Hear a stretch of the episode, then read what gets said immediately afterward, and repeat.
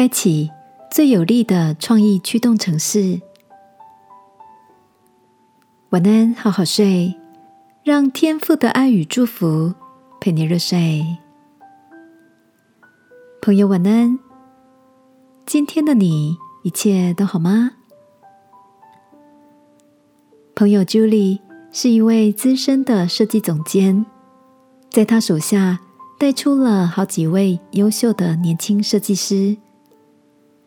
记得在某次访谈中，采访者问他一个很有趣的问题：“请问您是怎么培养出那么多杰出的新锐设计师呢？”朱莉说：“她的答案很简单，只要把新人都当作人才来对待，发掘放大他们的优点，多鼓励多赞美，就是最有力的创意驱动城市了。”朱莉的这个观点让我想起圣经里也有段相似的提醒：不可贪图虚浮的荣耀，只要存心谦卑。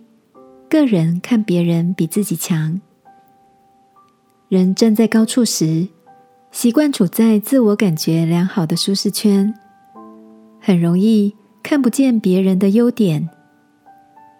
只有当我们愿意谦卑的面对别人，发觉身旁每个人不同的长处，不利于赞美，就能把团队合作的效能提升到最高，而且。